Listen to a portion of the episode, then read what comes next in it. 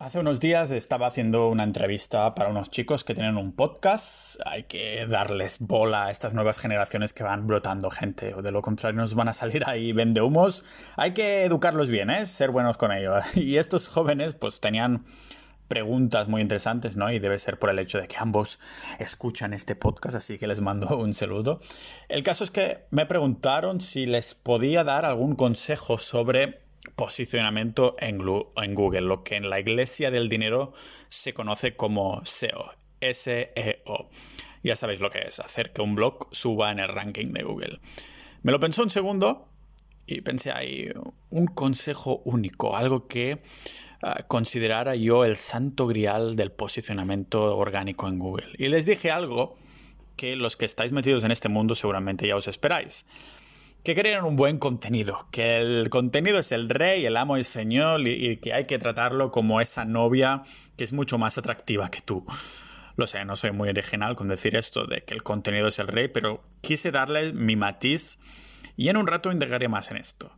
Les dije que no se trata solo de la chicha en sí misma, pero también de los detalles, del, hecho de maquetar bien, que se pueda leer bien, que, que, la vista pueda saltar de un sitio a otro y sobre todo que se exprese el contenido de una manera que incite a leer más, a, seguir consumiendo la información. Algo que ah, sigo repitiendo desde hace años es que no creo que los blogs vayan a sucumbir nunca delante del podcasting o el vídeo, por mucho que estos estén ganando más terrenos Ah, respecto a la lectura por internet.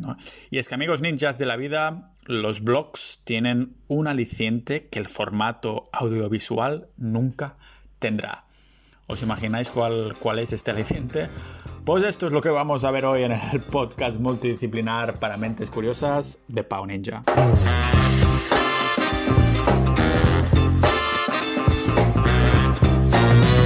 Entonces, ¿qué es esto? Que eh, tienen los blogs que no tienen el vídeo y el audio? Pues que los blogs se pueden leer en diagonal, la lectura se puede leer en diagonal.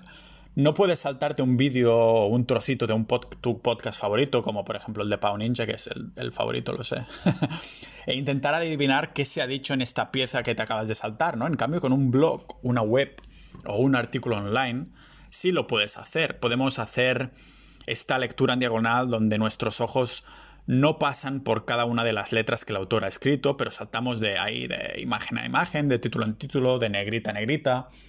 Ah, por eso combinar una buena maquetación con una buena escritura es esencial, porque se trata de que los usuarios que quieran leer puedan leer y, y, se lo traguen todo lo que les queremos contar, pero que a la vez aquellos lectores que solo quieren el, Ah, como dicen en, inglés, sneak peek de lo más importante y no quieren chuparse un vídeo entero de 10 minutos, puedan salir también satisfechos, ¿no? que puedan saltar de línea en línea. Os lo creáis o no, hay personas que cuando están tumbadas en la cama, algunas prefieren terminar antes y otras durar más.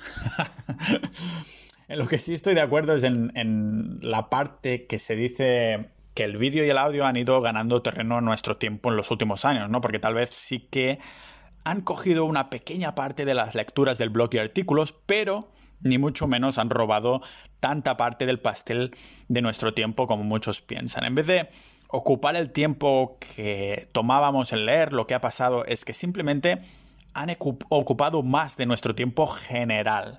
Para poner un ejemplo gráfico así en perspectiva, si tenemos 10 horas a ocupar, antes 5 se pasarían con blogs y el resto siendo felices y no estando depresivos. Y ahora de estas 10 horas, ocuparíamos 4 con blogs y 5 horas con vídeos, blogs, juegos y cosas así.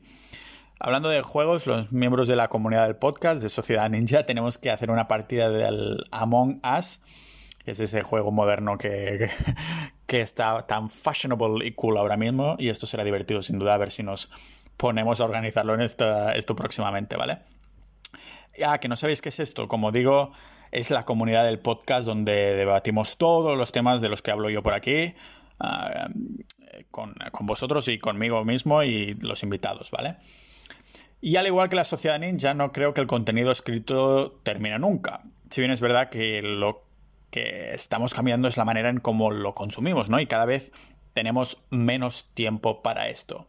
Pero sigo pensando que en Google la manera en cómo lo transmitimos, la información, es la, columna vertebral del posicionamiento de tu página. Y si bien un nuevo algoritmo de Google nos puede meter un puñetazo hasta rompernos las costillas, y a costilla mm, me refiero a las otras cositas a las que los bloggers dedican demasiado atención, mientras tengamos sana la columna vertebral, que sería el contenido de la web, entonces seremos capaces de mantener este golpe, este puñetazo del algoritmo de, de Google, ¿no? De mantener este blog al pie del cañón manteniendo las visitas.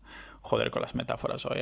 Pero sí, los tecnicismos del posicionamiento en Google, como puede ser comprar enlaces en medios y blogs, una escritura mm, que, no está demasiado bien, pero que tiene buena estructura, interlinking y cosas así, tienen su, su importancia. ¿eh? De hecho, tienen mucha importancia, pero cuando Google se pone capullo y cambia el algoritmo, acostumbra a ser ah, por haber metido mano en alguna de estas cosas, estas últimas cosas de esta listita que he comentado, ¿no? Es decir, cuando se ha intentado manipular de forma descarada los enlaces que, has comprado, por ejemplo, con qué texto se ha enlazado, lo que llamamos anchor text, y todo eso, es cuando Google mete ahí el calzador y te pasa la posición 9, de un término a la tercera página, ¿vale? Entonces dices, eh, que Google me ha pillado, soy, soy yo el impostor, ya que estábamos mencionando el juego del, del Among Us. Pero ninjas de la vida, por el contrario, ¿cómo coño se puede intentar manipular un contenido? Puedes manipular enlaces, puedes manipular interlinking, link building, indexación, pero no puedes manipular la calidad del contenido. El contenido es bueno, promedio o malo, punto. Y eso Google lo sabe según como nuestros lectores interactúan con este contenido. O sea que si cambias el contenido, la respuesta del lector y su interacción con esto será inmediata. En cambio, en contraste, el lector no tenía, no tiene, ¿no? De jodida idea de, si has comprado enlaces, hecho link building o cambiado detallitos técnicos que solo Google considera. A ver, os voy a dar una noticia chocante para la mayoría de oyentes y es que hace años que estoy metido en negocios online y sobre todo en el SEO. O sea que estoy fucking woke, que se me ha abierto mi tercer ojo, el ojo del SEO, ¿no? Por eso lo sé todo. La última O de, de SEO no significa optimization, significa ojo, search engine ojo. El caso es que con este ojo he visto de todo. Tengo páginas que no toco de hace cinco años y que siguen dando sus miles de visitas mensuales y su dinerito, claro. Mm, para algo quiero las visitas. Y sabéis qué? Las visitas de esta página han fluctuado menos que mis relaciones sentimentales. ¿Por qué? Porque he sudado de ellas al igual que de mis relaciones. Eh, pero en serio, que simplemente me he centrado en lo que importa, al contrario que mis relaciones. en crear el contenido más bueno que podría en el momento de su creación y dejar que la paciencia abrazara el blog. La compra de enlaces está hecha para apretar es como si apretaras la, la, nitro del coche, que es tu blog, pero si aprietas mucho la nitro, ¿qué pasa? Que estrellas el coche, ¿no? Que pierdes el control. Y eso me recuerda a un tuit de Alfonso Ojeda, atención, porque su apellido de, Alfonso me indica que seguramente también tiene abierto el ojo del SEO. El caso es que en su tuit puso, y recordad, si sube nuestro blog es por nuestro trabajo como SEO y si baja es por culpa de la nueva actualización del algoritmo de Google. Por eso, ninjas de la vida, me centro en lo que importa. El caso es que una página competidora empezará a tener y ganar terreno contra mis blogs y de forma natural parece que los dueños tienen a hacer prácticas más manipulativas, ¿no? A ver, estas prácticas, como puede ser comprar enlace o cosas así, pues funcionan, funcionan hasta que no funcionen si lo haces de forma masiva y después vuelven a funcionar teniendo ahí más altibajos que mi estado depresivo cuando no veo el sol durante semanas en los países del norte, ¿vale? Pero más bien debería decir que siguen funcionando, pero de pronto hoy Google cambia el algoritmo y lo que quiere es que estos enlaces ahora tengan otras características que tú ya no puedes controlar porque hace meses que Google lo quería mm, de alguna manera particular que ahora ya no lo quiere así, ¿no? Eso no saca que haya otras personas que decían ah, quemar todas esas herramientas y recursos para subir un contenido lo más rápido posible y después vender su web al mejor postor, ¿no? Es otra manera de hacerlo. Yo personalmente vendí algunas webs y no creo que lo haga más. Prefiero que lo que nace conmigo también muera conmigo. Por eso he dejado en mi testamento que entierren a mis futuros hijos conmigo, vivos. y precisamente porque estos son mis core beliefs, lo que pienso realmente de hace tiempo, por estos motivos hace años que no leo blogs del sector, blogs de SEO. Además de que, ya lo he dicho algunas veces, no es que precisamente me apasione el marketing ni el SEO, no es algo que me emocione como lo hace, yo que sé, la longevidad, la historia y esas cosas, pero lo que sí me emociona es cuando hay... Ah, cuando estoy ahí metido en mis proyectos de SEO y negocios. Pero oye, Pau, ¿cómo puede ser que estés metido en cosas de marketing y tecnológicas si todo Dios dice que tienes que estar continuamente actualizándote? Entiendo que es algo que parece ir en contra de la opinión del sector tecnológico en general, ¿no? Pero no decían que estar actualizado en este mundo es casi lo único de lo que uno se tiene que preocupar, ¿no? Claro, me voy a sentar a leer cursos de cuatro, cuatro horas de tecnicismo sin tocar un ordenador y me volveré un experto.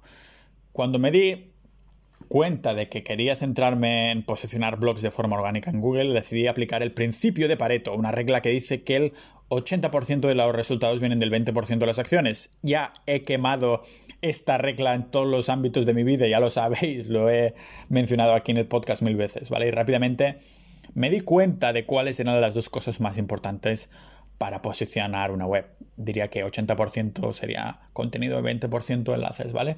Y desde 2014 no he cambiado mi manera de hacer las cosas. Por esto, me parece una tontería que haya blogs enteros que hablan exclusivamente de SEO.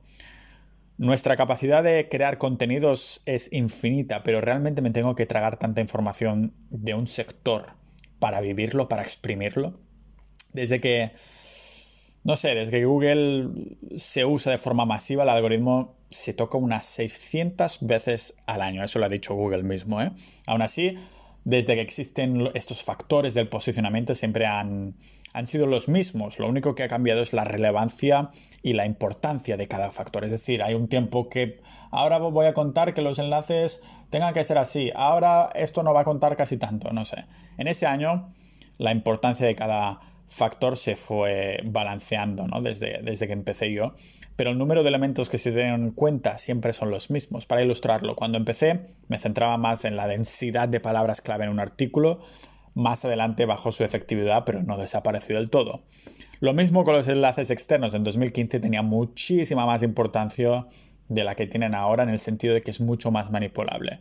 Pero por eso sigue siendo un, factor a considerar. ¿Para qué quiero estar actualizado con blogs de SEO si ya tengo los pilares de los que, ah, de los que hacen que una web posicione? ¿no? Espero no, tener un solo oyente que se piense que tal vez pueda aprender algo nuevo de mí relacionado con el mundo del SEO.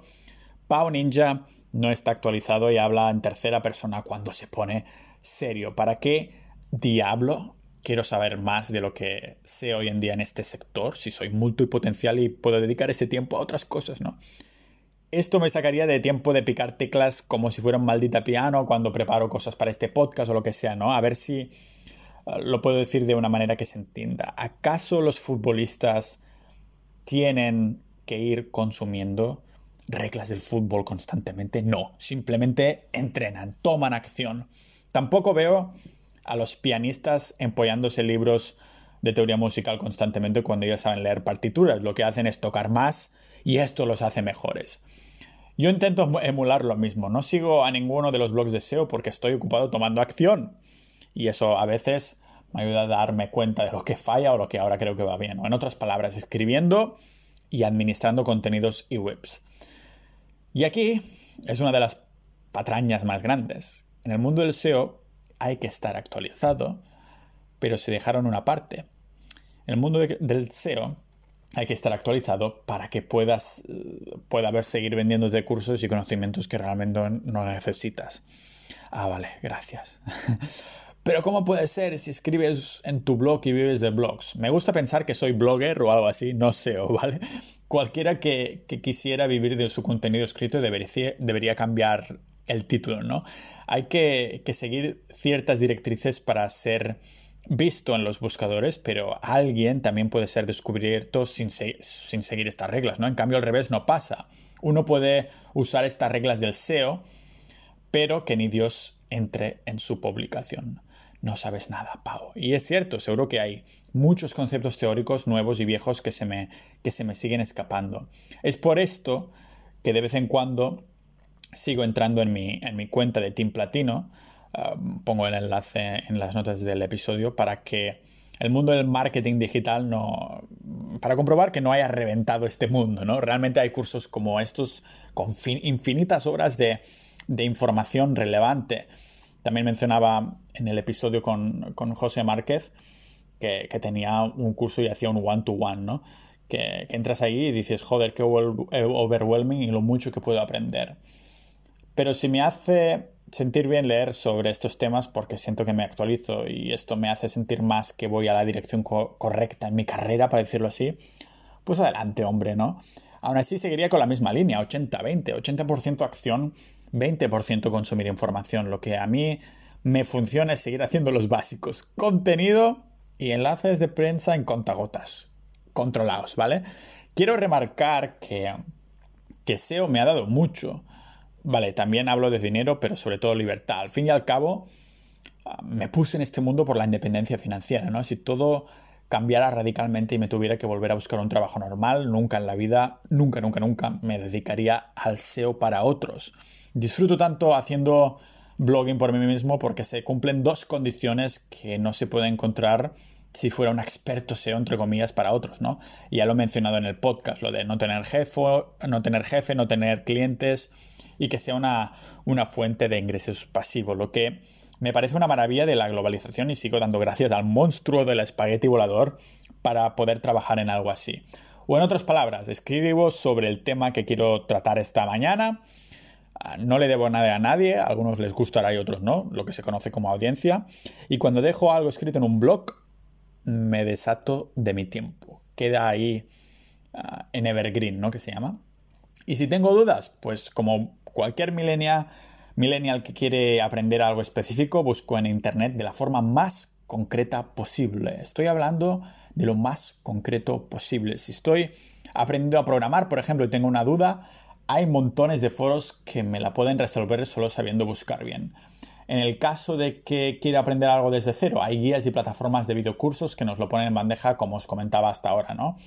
Y si me escucháis ya sabéis que por 3 euros tengo un ebook que fue mi trabajo de final de, grado en la universidad sobre las bases del SEO. Yo creo que es una guía para principiantes ideal porque sinteticé todo lo que pude con, más de 100 fuentes, ah, intentando que fueran cosas que, que no pasan de moda, ¿no? Aunque en las reseñas de los comentarios veréis algún auto llamado experto despistado que compra el ebook para principiantes y después deja una mala reseña diciendo que está hecho para lectores de nivel bajo, principiante. Coño, claro, por eso se le llama guía para principiante. Lumbreras.